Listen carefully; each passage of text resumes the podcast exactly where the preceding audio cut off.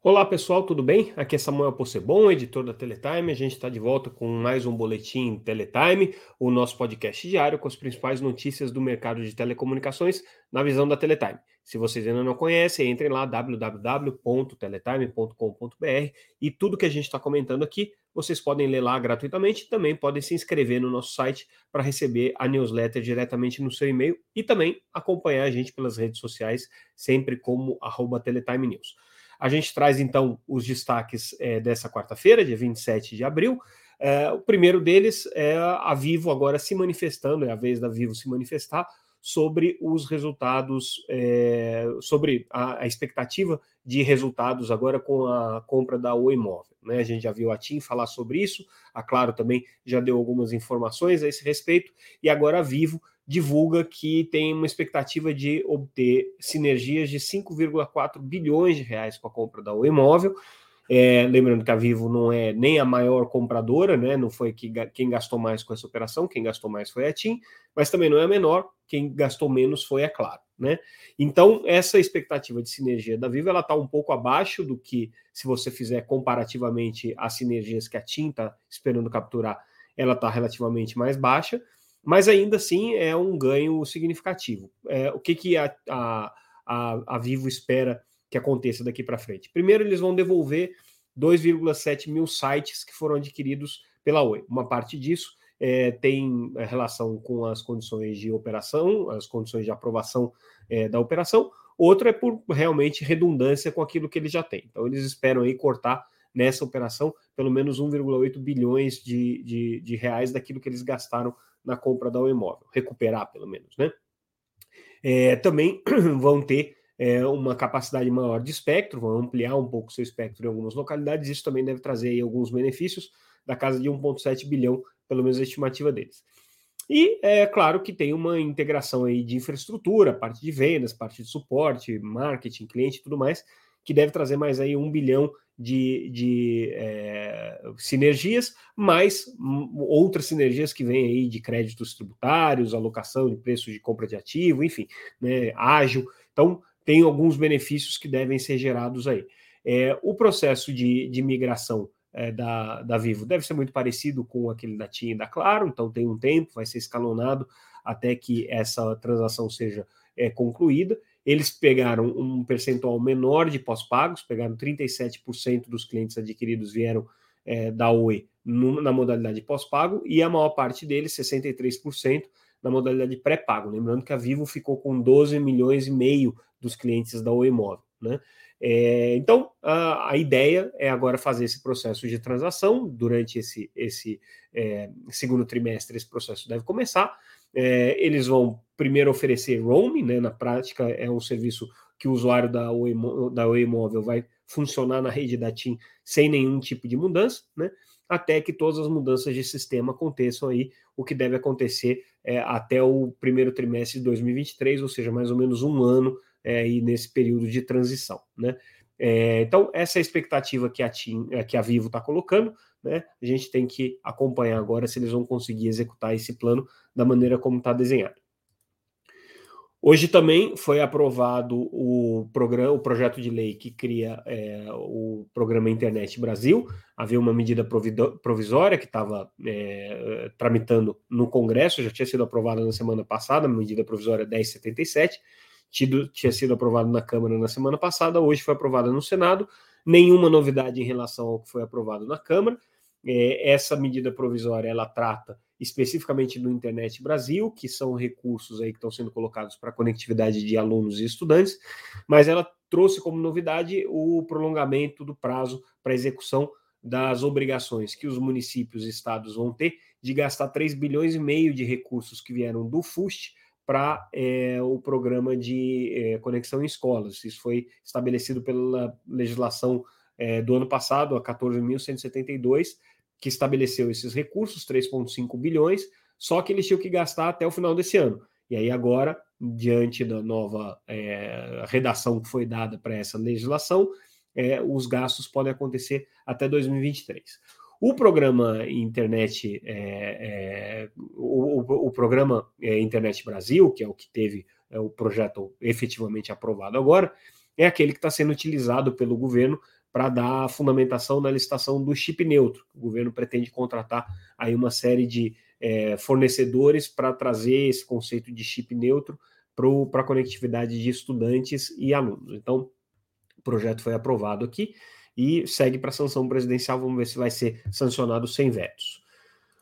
Hoje também a gente teve é, a Bini pedindo urgência para a Anatel na regulamentação de redes privativas. A Bini está especialmente preocupada com a faixa de 2.7 a 2.8, que precisa ser não regulamentada, mas precisa ser. É, a Anatel precisa dizer exatamente como é que vai funcionar o mecanismo para uso dessas faixas em redes privativas. A Anatel está preparando aí esse, essa, esse regramento.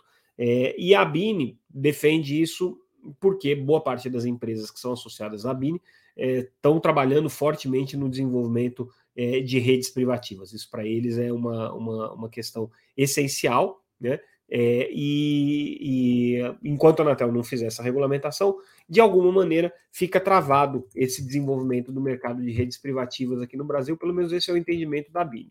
Então, é, o, o, que a, a, a BIN está pedindo agora para a Anatel é um pouco mais de celeridade nesse processo.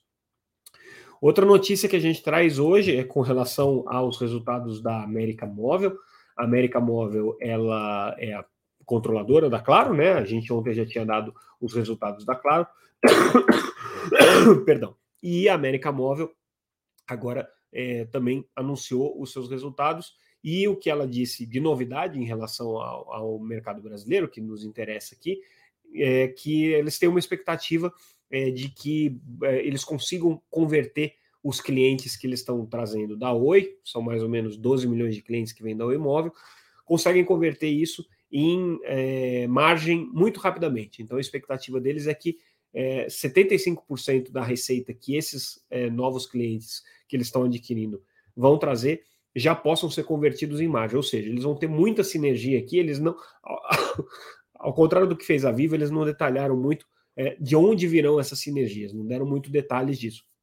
Mas é, tem uma expectativa grande, porque o percentual aqui é alto de, de transformação em EBITDA, né, em margem, é, e eles também estão recebendo aqui um, um, um percentual mais ou menos é, parecido de pós-pagos e de pré-pagos. Na verdade, sim, tem muito mais pré-pago, que era a característica do, da base de clientes da, da, da Oi Móvel, mas eles estão recebendo também 5 milhões de clientes pós-pagos. Então são 5 milhões de pós-pagos e 8 milhões de clientes pré-pagos. E com isso eles acham que eles conseguem virar esse, esse, esse cliente em receita muito rapidamente. Então essa aqui foi a, a, a novidade aqui da Oi Móvel com relação da, da América Móvel com relação à Oi Móvel.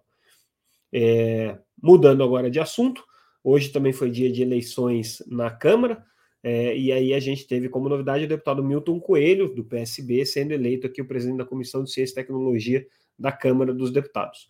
É, ele pouco falou de conectividade, pouco falou de internet.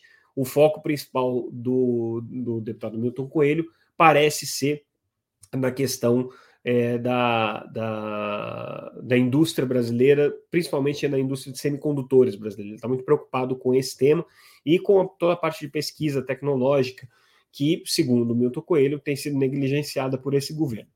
Não por acaso, não, não vamos dizer que uma coisa tenha diretamente relação com a outra, mas é, o governo mesmo hoje disse que é preciso incentivar a produção de semicondutores, declaração dada aí pelo, pelo é, é, ministro Fábio Faria, né?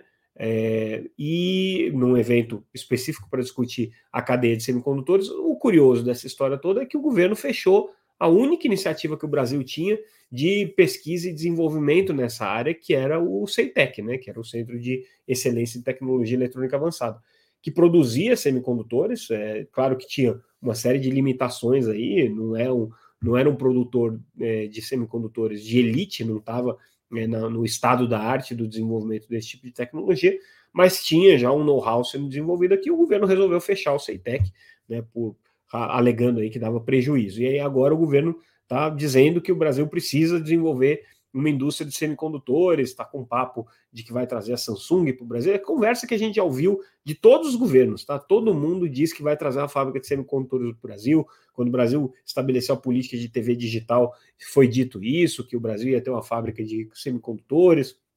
É, depois, com o 4G, a mesma coisa, o Brasil vai ter uma fábrica de semicondutores. O fato é que nunca teve, tá? Ninguém nunca veio para o Brasil estabelecer uma fábrica de semicondutores aqui.